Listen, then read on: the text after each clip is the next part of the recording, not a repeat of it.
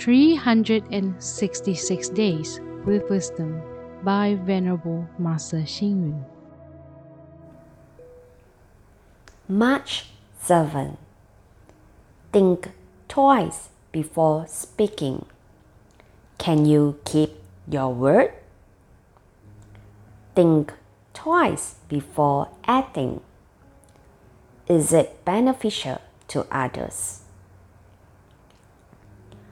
A meeting can be used for brainstorming to generate good ideas and reach a consensus over certain matters so that they can be carried out smoothly and easily. It is like the old saying it takes only three smelly tenants outsmart one brainy Zhuge Liang, who was the brilliant statesman in the warring states of the Three Kingdom period of ancient China.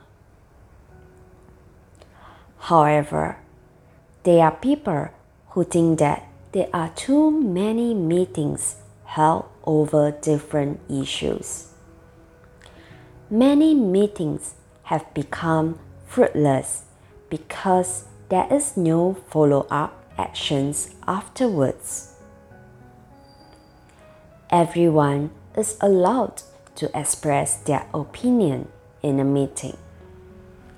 However, the minority has to agree with the suggestion of the majority, and the majority must respect the opinions of the minority as well. Once a decision is made, everyone has to cooperate in order to achieve the particular objective of the decision. This is the right expression of democracy. Nonetheless, some people are ignorant of the rules of a meeting.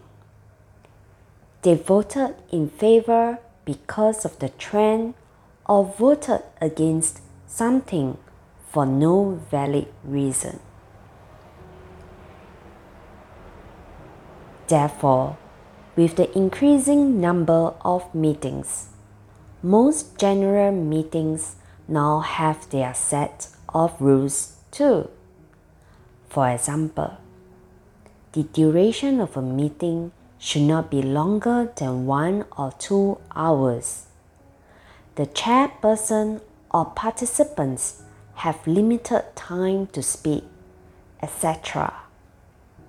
Nowadays, meetings have become more exciting and informative with presentations presenting briefs using graphics, charts, and numbers on large screens, and thus enabling the meeting to run more smoothly and efficiently.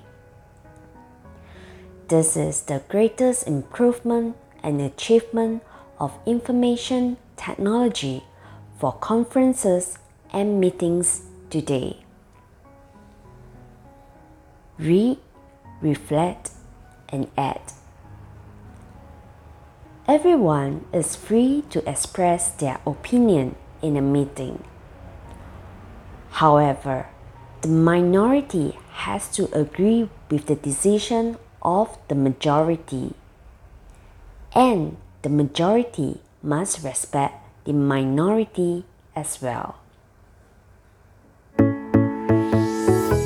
Please tune in, same time tomorrow as we meet on air.